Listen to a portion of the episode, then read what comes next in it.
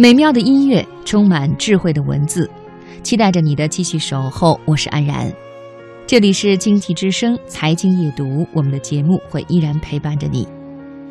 今天的读心灵，我们说一个很有意思的话题：如果不用说话就能谈判成功，靠的是强大的内心。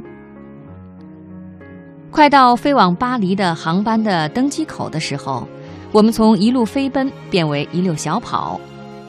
飞机还没有起飞，但是登机通道已经关闭，登机口的工作人员正在平静地整理着票根。登机口到机舱口之间的登机桥已经被收起了。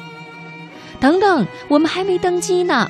我喘着气喊道：“抱歉。”登机口工作人员说：“登机时间已过。”哎，可是我们的转乘航班十分钟前才刚到啊！他们答应我们会提前打电话通知登机口的。抱歉，登机口一旦关闭，任何人都不能登机。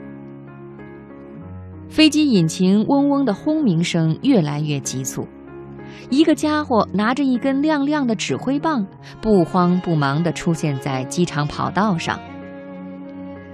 我想了一会儿，然后领着男友来到玻璃窗正中间的位置，这个位置正对着飞机驾驶员座舱。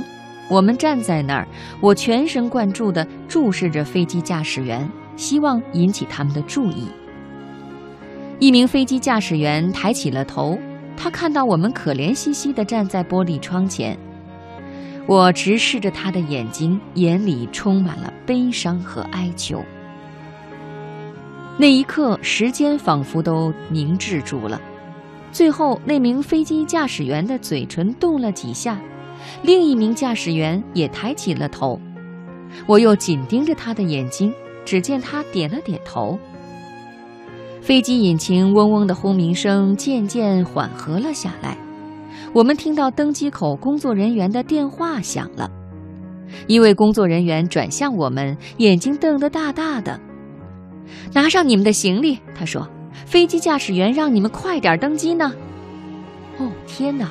我和男友高兴地抓起行李包，向那两名飞机驾驶员挥挥手，匆匆上了飞机。